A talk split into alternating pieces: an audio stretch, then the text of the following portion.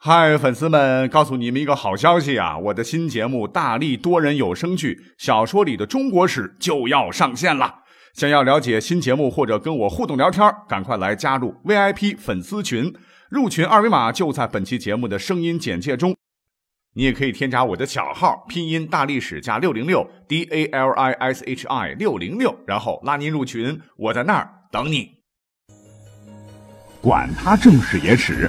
这里只有大历史，大力讲的历史正在播出。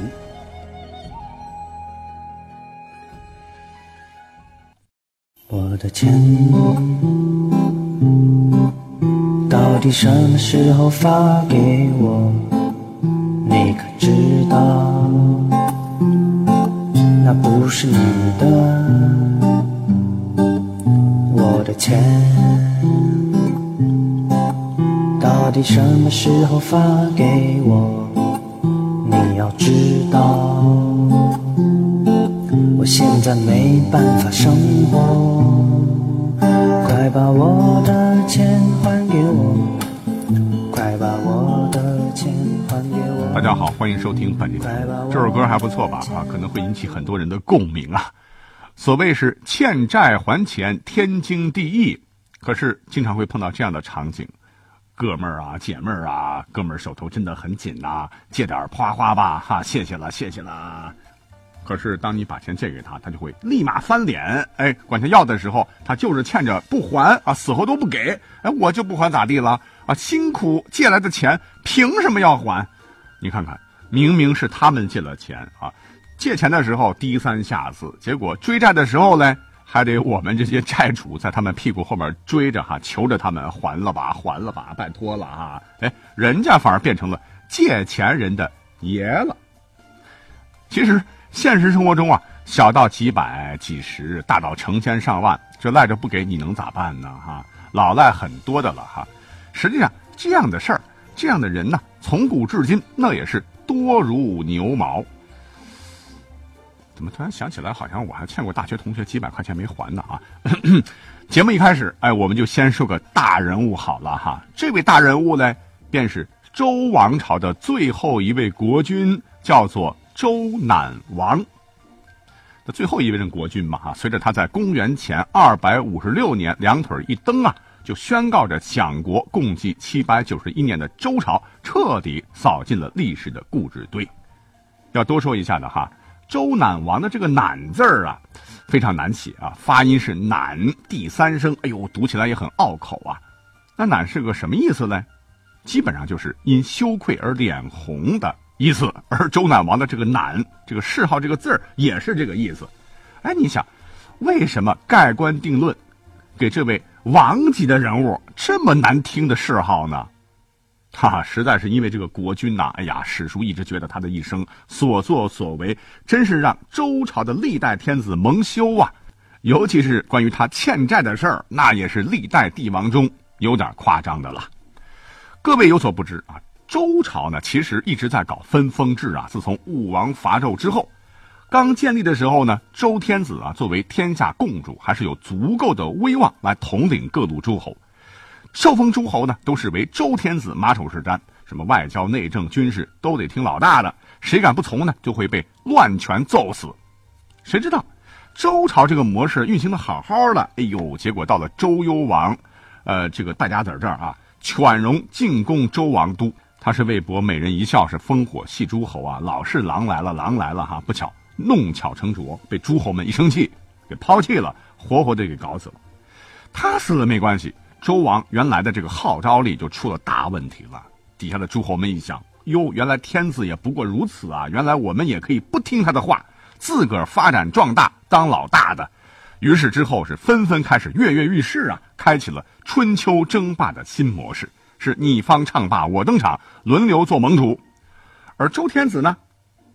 你老人家就靠边站吧哈！几百年前，各路诸侯是打打杀杀，硝烟弥漫，大鱼吃小鱼，小鱼吃虾米，再也没有人再听中央的话了啊！毫无威望的天子呢，就成了花瓶，地盘也是越来越小，小到后来干脆就可以忽略不计了哈！就这么地，直到三国分晋，战国时代来临，周朝啊，终于是老牛拉车走到了头，而很悲催的是，这位周赧王变成了周王朝击鼓传花这个游戏最后一个没有下家的天子。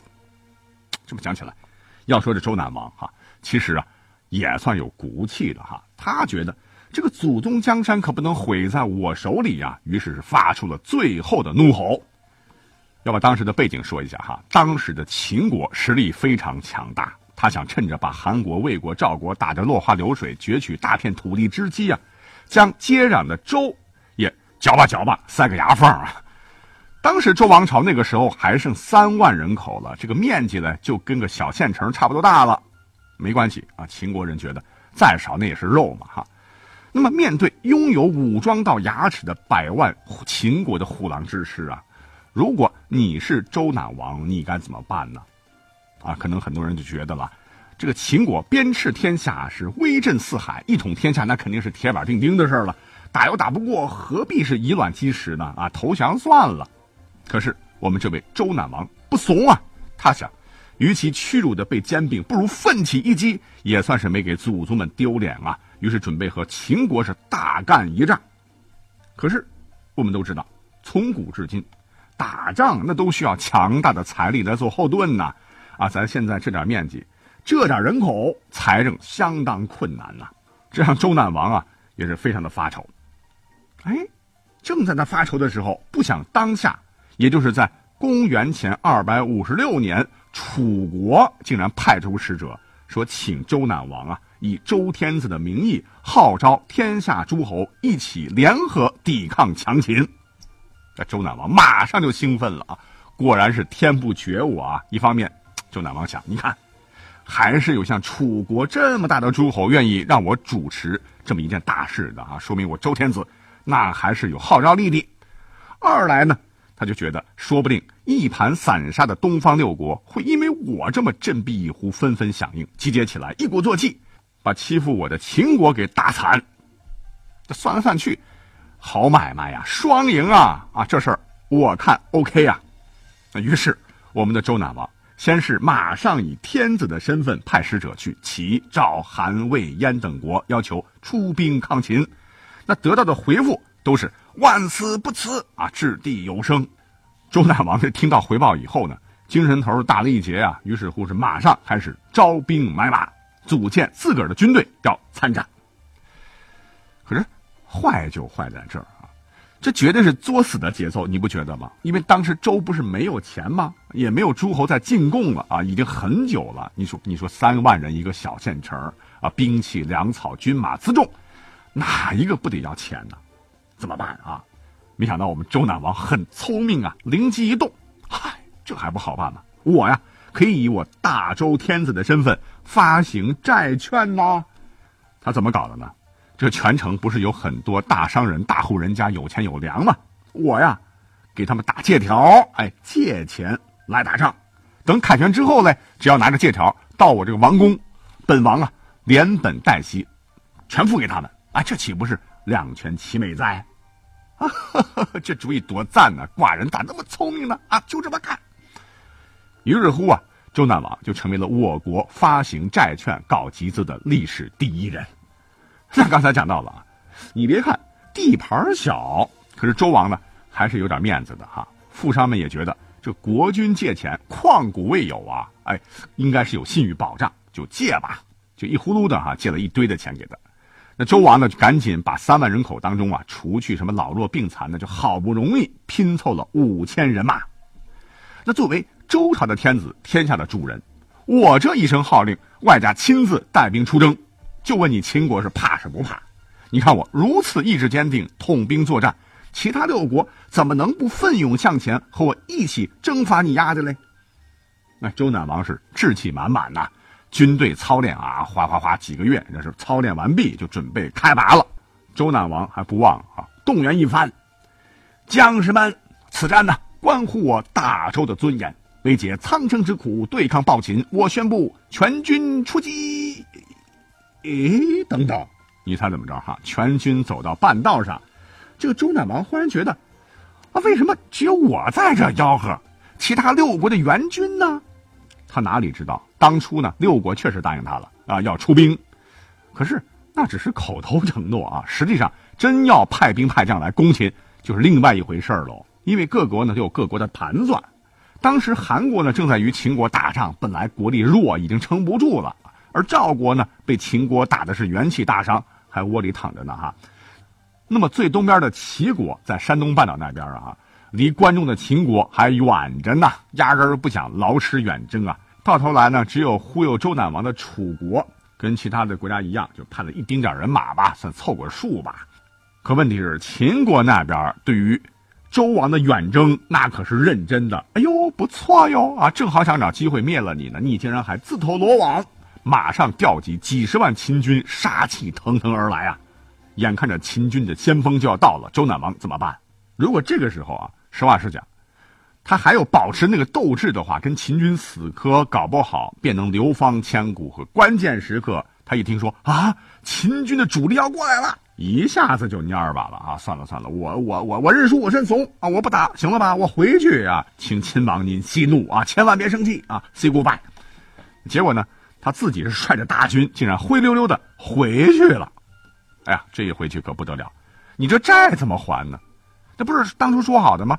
大胜之后，凯旋而回，战利品分分，本金一分不少不说，分红大大的。那我的钱呢？我的东西呢？什么时候给啊？给个毛线呢？你想征集军队，一路上吃喝拉撒早花光了。哎呦，那些债主们都疯了，那不行呢！你你你怎么能赖账呢？啊！于是乎，都跑到王宫前面，拉起横幅，要讨回自个儿的血汗钱。一时间，宫外是哭声连天呐。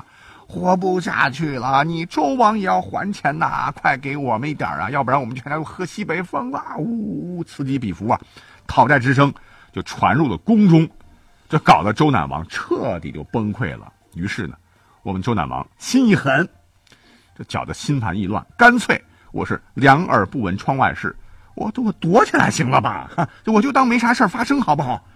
传令啊，大王我呀，我要搬家呀，那搬哪里去呢？之前呢？盖了一座老高的高楼，声音再大也传不上去。他老人家呢，直接就跑到最高的一层住了下来。啊，眼不见心不烦，彻底是当起了老赖。最终呢，凭借着周赧王高超的讨债技巧和城墙般厚厚的脸皮，商贾们的钱，直到公元前二百五十六年，秦昭襄王迁九鼎，战王姬灭东周，彻彻底底的打了水漂了啊！所以说起来。这周赧王啊，就成就了历史上级别最高的老赖之名。这个人啊，不仅被奚落了几千年，而且还成就了一个大家都非常熟悉的成语，叫做“债台高筑”。哎，不过话说回来，周赧王我觉得还是有点值得同情的。他本来是不想赖账的，也是想着祖宗基业啊，不要断送棘手。当然，我们的周赧王单纯呢，哈，是被诸侯们给彻底忽悠了，投资失败，血本无归，走投无路，是被迫当起了老赖。可是，在这个历史上哈，比周赧王不要脸的还有很多哈，有一些个家伙，那就是明晃晃的借钱借地，舔着脸摆烂呐。我们下面马上要讲到一位大家都熟悉的历史人物啊，这位呢，同样也是战国时期的有名的纵横家。那真是靠着一张嘴啊，两度为秦相。他就是张仪。哎呦，说起来，这个这个人本身呢，那就是一个鼻祖级的老赖代表啊。可是呢，他和周赧王被动式的老赖不同，人家是自打借东西的那天起就没打算还，而且不光不还，还彪悍的大骂对方：“我是你大爷！”哈，所以呢，也是名垂千古啊。关于他的故事呢，很多朋友都熟悉了哈，我就简单略讲。那话说，在公元前的三百一十三年，当时的秦国，哎，又是他哈，又是蠢蠢欲动，想胖揍当时的齐国。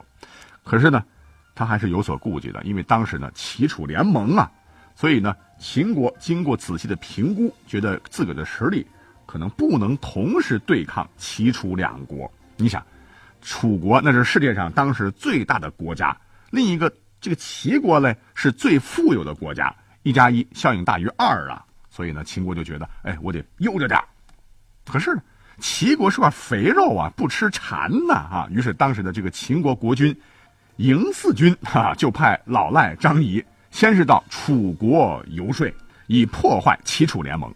哎，这老赖都都有一个特质，就是借钱借东西的时候，就吧唧吧唧嘴特别能说啊。这个张仪就对楚王说：“大王，只要您跟齐国断盟，我们秦王拍板了，说秦国要把六百里土地送给您，而且您不是喜欢美女吗？啊，没得问题啊，我们还会精心挑选二十个我们的大美女给您享用啊。